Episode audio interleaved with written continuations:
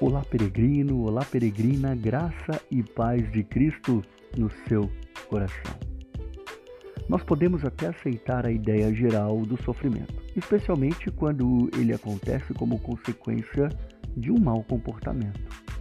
Mas quando coisas ruins acontecem a pessoas boas, simplesmente nós temos dificuldade de entender.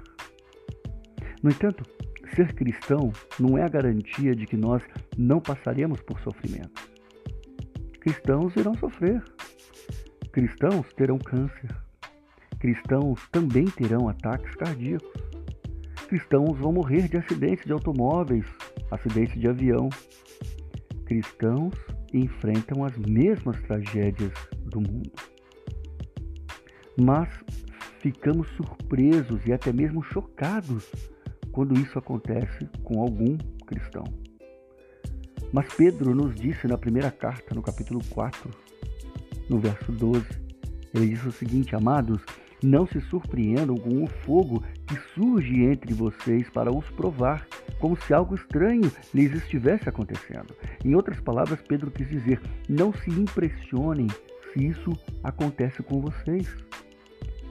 Jesus também nos disse, e João relatou no capítulo 16, verso 33, Neste mundo vocês terão aflições, contudo, tenham um ânimo, eu venci o mundo.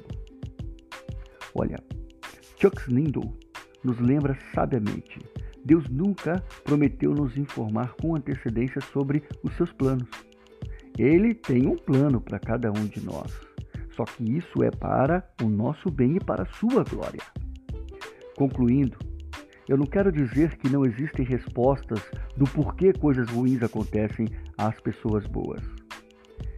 Eu só quero dizer que eu as não conheço nesse momento da vida. Mas eu sei que Deus fez todas as coisas cooperarem para o bem.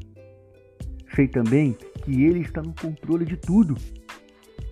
E também sei que Ele é bom.